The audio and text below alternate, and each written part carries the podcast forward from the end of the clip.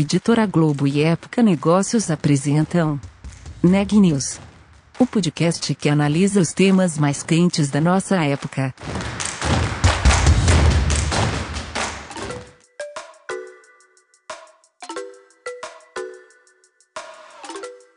Olá, eu sou Ana Carolina Nunes, da Época Negócios, e você está ouvindo mais um Neg News, nossa série de podcasts sobre a pandemia do novo coronavírus. Estou aqui com o Renan Júlio, que traz o tema do propósito e do impacto social na entrevista de hoje e sobre como essas questões estão sendo tratadas pelas empresas em tempos de pandemia. Olha, eu conversei com o Rodolfo Gutila, que é sócio da Cause, uma consultoria de defesa de interesses públicos, sobre como a pandemia do novo coronavírus colocou à prova né, algumas questões como o propósito e impacto social dentro das corporações. Segundo o executivo, né, no início da crise, algumas companhias sim diminuíram seus investimentos em ações do tipo, só que mesmo assim, ele acredita que o momento mostrou que ações de impacto social são mais importantes do que nunca, principalmente em momentos tão delicados. Ouça a entrevista a seguir. É, bom, primeiro eu queria que você me contasse um pouquinho sobre o pré-pandemia, né? Qual era o contexto da causa antes de tudo isso que a gente está vivendo. O que, que vocês tinham de planos para esse ano? Como é que era essa, essa, esse status da companhia antes da pandemia? Me conta. Renan, é, ouvintes da Neg News, é, a, a Cause é uma consultoria de advocacy, ou de defesa de interesses públicos. É, nós é, surgimos há sete anos, em 2013, durante aquele grande movimento das ruas, né, quando uma parte importante da população brasileira foi às ruas reivindicando é, mudanças no sistema político de representatividade brasileiro, enfim, e buscando novas alternativas para se expressarem. Uhum. E a CAUV, ao longo dos sete anos, ela vem é, apoiando organizações e empresas na identificação de seu propósito e das causas que fazem, digamos, parte de um momento da vida presente, do, do espírito da época. Uhum. Então, a causa, a causa ela procura apoiar organizações a identificarem, novamente, como eu disse, o seu propósito, mas também identificarem quais são as causas que estão na agenda do dia do nosso, digamos, zeitgeist, né, do tempo uhum. presente. E, e, nós tivemos um, um, um, alguns momentos mais desafiadores, por assim dizer. Tivemos um período de 2013 a 2015 que vivemos uma debacle eh, da, da economia brasileira em função de escolhas erradas é, de governos. Em 2018, é, antevíamos um ano relativamente bom e surge a pandemia e, nos coloca diante, assim como todos, é, todos nós, né, to, to, todas as, as organizações, é, diante de um, novamente, um momento muito mais desafiador, muito mais difícil e incerto. Né? Nós estamos é, atravessando uma neblina e estamos é, sem saber exatamente para onde.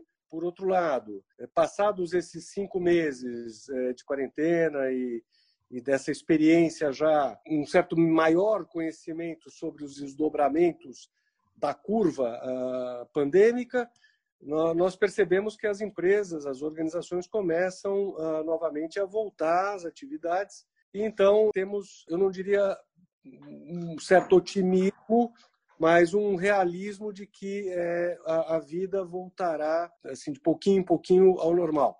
Perfeito. E aí queria saber assim dessa sua relação com as empresas, com as companhias, como foi sentir o termômetro, né? Porque em momentos de crise, né, propósitos e discursos são postos à prova. Queria saber como é que foi do seu lado enxergar isso.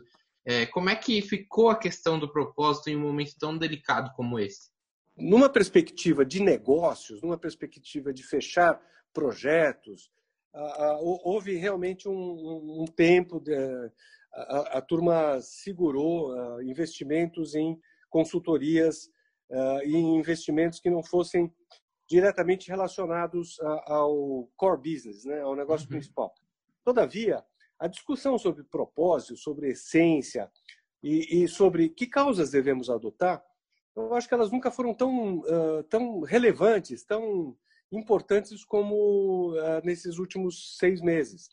Porque as, as organizações uh, se, se, colocaram como parte da sociedade e passaram a, a, discutir temas sobre o impacto dessa pandemia nas comunidades de entorno, sobre é, o impacto sobre os, os, seus colaboradores, enfim, uma grande rede de solidariedade se, é, se formou.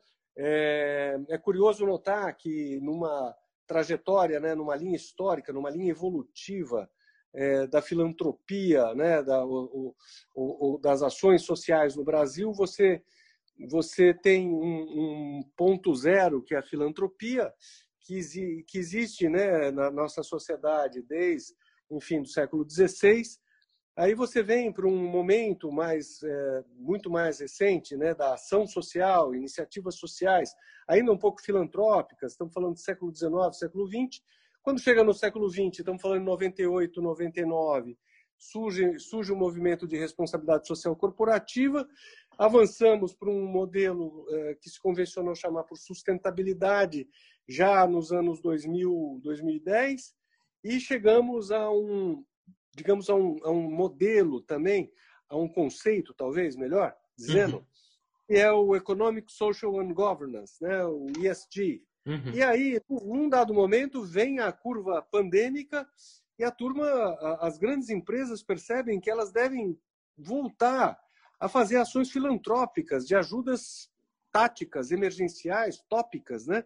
Uhum. Ou seja, aquela curva evolutiva que se imaginava de um, de um modelo que saía de um, de um apoio mais de de um apoio mais é, é, é, digamos é, um apoio mais assim caritativo sei lá eu para um modelo é, de, de, é, de digamos de avaliação dos impactos sociais e ambientais nos seus negócios você percebe que há um, um processo de voltar a olhar para esse tipo de iniciativa. Então foi um momento que, querendo ou não, trouxe luz, né, novamente essa questão, até de caráter mais emergencial, né? Pois é, todo executivo, e eu fui executivo por muitos anos, é, grandes empresas de é, produtos de bens de consumo, é, to, todo executivo ele tem que ter a sabedoria de separar o que é o, o importante do urgente, né? Uhum. Eu acho, eu acho que durante esses últimos uh, 30 anos, nós passamos a olhar o importante. Né? Uh, obviamente, sem, sem perder de vista o urgente, porque num país desigual como o nosso, com tantas diferenças sociais e gritantes, é, todo cidadão brasileiro também olha para o urgente. Mas no plano da, da, das organizações é, produtivas, o que estava em, digamos, em foco era aquilo que era importante, ou seja, qual é a nossa estratégia, qual é o nosso horizonte de cinco anos, como que nós vamos distribuir riqueza social e, e como nós vamos mitigar impactos ambientais, como no momento em que surge a pandemia, o urgente assume a cena de forma é, avassaladora, né? Assim, uhum. é, todos tiveram que passar a olhar para o urgente e falar, pô, é, eu sou uma indústria de é, é, higiene pessoal, perfumaria e cosméticos, o urgente agora é eu dedicar uma parte importante da minha produção para a, álcool em gel, para produtos de, de, de higiene pessoal, para enfim, algumas agendas começaram, algumas agendas, eu digo, algumas estratégias começaram a se, a, a, a se modificar em função dessa urgência civilizatória, por assim dizer. E aí, nesse desafio de, de comunicar melhor, de, de entender o espírito do tempo, né, os Zeitgeist, como é que vocês têm trabalhado para ajudar essas empresas a compreender esse novíssimo espírito do tempo, né, que acho que 2020 tem um espírito próprio, e, e enfim, a comunicar, assimilar toda essa informação e, e poder dar um passo para frente? Como é que está esse trabalho estratégico dentro da causa? Pois é, Renan, a Cause nasce, como eu disse, é, como uma consultoria é, que busca é, identificar ah, aspectos que estão talvez um pouco é, um pouco escondidos, um pouco é, é, silenciosos né, na, na, na, na, sociedade, mas que quando alguns movimentos emergem, como foi em 2013, quando nós surgimos, a causa surgiu, e como nós estamos vivendo hoje, em 2020, eles são tão eloquentes que a causa é, é, é, as organizações buscam a causa por, por, por razões um pouco estridentes, né? um pouco óbvias. Né? Uhum. Ou seja, nós, nós somos aquela organização, aquela consultoria que pode ajudar as, as, as, as organizações da sociedade civil, empresas e agentes do primeiro setor a se reconectarem com demandas uh, do ecossistema de stakeholder mais próximo. Né? Então, nós, é, buscando responder a sua pergunta, nós é, é, faz, temos um, um, fazemos um mergulho muito profundo na, é, digamos, na, na, na, nas necessidades da, daquele cliente ou daquela organização, uh, seja um mergulho etnográfico na comunidade de entorno, antropológico do ponto de vista da sociedade ou do consumidor, sociológico do ponto de vista da distribuição de riqueza, é, fazemos, é, enfim, é, é, pesquisas, né, quali, quant, enfim, de forma tal a, a, a, identificar esse fenômeno que nós estamos observando. É, é uma metodologia bastante calcada nas chamadas ciências sociais. Somos os sócios somos cientistas sociais, enfim, temos uhum. esse esse repertório. E depois, é, é, do ponto de vista e procurando responder a sua pergunta, como que nós ajudamos essas organizações a se comunicarem? Eu acho que antes da comunicação tem um, é, um momento que é como que nós ajudamos essas organizações a se reconectarem com a sociedade. novamente, seja a comunidade de entorno, seja, seja a sociedade mais abrangente, seja um ecossistema de stakeholder específico, que pode ser comunidade acadêmica, pode ser é, formadores de opinião, pode ser é, representantes uh, de governo, pode ser profissionais da saúde, enfim. Então, nós ajudamos essas organizações a se reconectarem com esse seu ecossistema de stakeholders e, uh, por fim ao cabo, nós ajudamos a construir narrativas que irão facilitar esse, essa reconexão, essa é, conversa com esses é, stakeholders é, que, que são diferentes. Né? Então, para diferentes stakeholders, diferentes narrativas. E, é, e, e, e, realmente agora por fim é, identificando os meios, né, os veículos mais é, é mais é, adequados para que a conversa é, se dê nas plataformas de conexão com cada um desses stakeholders. Então esse é um pouquinho o jeito que a gente faz esse processo de engajamento e mobilização acontecer. E aí, praticamente encerrando, porque eu acho que é legal que a gente já fez um, um, a gente passeou pelo passado, né, pelo presente, agora queria saber um pouquinho sobre futuro, né? Nesses mergulhos, o que, que vocês enxergam que pode ser uma pauta quente para o futuro? O que, que vocês têm de expectativa para esse pós-Covid? E aqui a gente sempre torce para que isso chegue o mais rápido possível aqui no Brasil. Pois é, Renan, no Brasil e no mundo, né? Eu, eu acho que todos estão esperando um, enfim, uma vacina, uma vacina, duas, ou enfim, é, uhum. algumas, algumas possibilidades de, de anticorpos, né, que possam uh, fazer com que a vida volte a uma certa normalidade, sem aquela preocupação de dos grupos de risco, né? E são muitos. Esse é, esse é um aspecto. Agora, do ponto de vista uh, do Brasil, eu acho que tem duas agendas que ficaram muito quentes aqui ao longo da pandemia, que são uh, o acesso à água tratada e tratamento uh, de efluentes. Né? Eu acho que é, são, são duas agendas, são duas causas que no, no Brasil, obviamente isso não é um problema na Europa, na Europa Ocidental, é, mas é um problema na África, um problema na Índia, um problema no Brasil, um problema em grande medida na América Latina também é, eu acho que é, é, é, porque estão relacionadas à saúde pública, né? Então ficou assim muito muito evidente que a, a, o acesso à água tratada e acesso a tratamento de efluentes é, são, são, questões de higiene básica que pô, desde o século XIX, pelo menos no Brasil, antes um pouquinho, mas depois da, das medidas sanitaristas, né? É, que, que, que, tomaram conta do Brasil é, ao longo do século XIX, XX e XXI agora, é, é uma agenda que se parece que se tornou urgente. Então, eu, eu, eu fico muito entusiasmado porque é, esse tipo de discussão ele traz para a cena uma preocupação histórica da, da, da, da população brasileira que, que as elites é, é, ignoraram. E, por outro lado, existem outras questões também que são muito, muito é, enfim, é, importantes e que foram, ah, digamos assim, apareceram com mais força também durante a pandemia, que durante a quarentena, na verdade, né?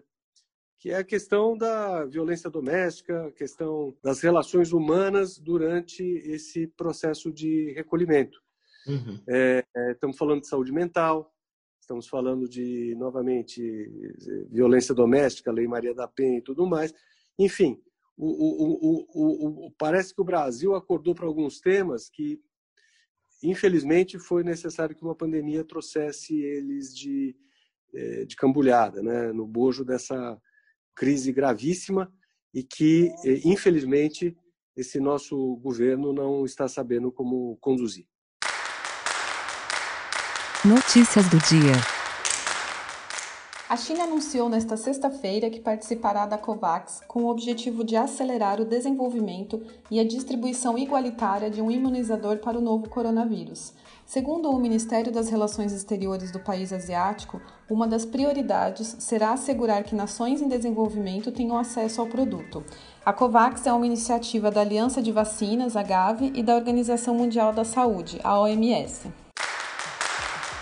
O número de pessoas rigorosamente isoladas para a contenção da pandemia da Covid-19 caiu em mais de um milhão entre a segunda e a terceira semana de setembro, totalizando agora 33 milhões e 800 mil pessoas. Cerca de 5 milhões de pessoas interromperam as medidas mais rígidas de isolamento nas três primeiras semanas de setembro. Os dados são da edição semanal da Pesquisa Nacional por Amostra de Domicílios, a PNAD, divulgada nesta sexta-feira pelo IBGE. O grupo das pessoas que reduziu os contatos, mas continuou saindo ou recebendo visitas, aumentou em 2 milhões e 400 mil na terceira semana de setembro. Segundo o IBGE, pela primeira vez desde junho, esse é o maior número entre os pesquisados, representando 40,5% da população brasileira. As pessoas que adotaram esse comportamento mais flexível agora somam 85,7 milhões. O último boletim divulgado pelo Conselho Nacional de Secretarias de Saúde registra 5.055.888 casos confirmados de Covid-19 e 149.639 óbitos, uma taxa de letalidade de 3%. O Neg News de hoje fica por aqui. Até mais!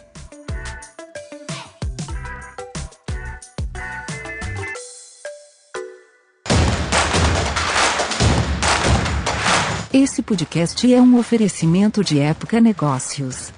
Inspiração para inovar. Não deixe de conferir nossos outros podcasts. Presidente Entrevista Presidente. The Office.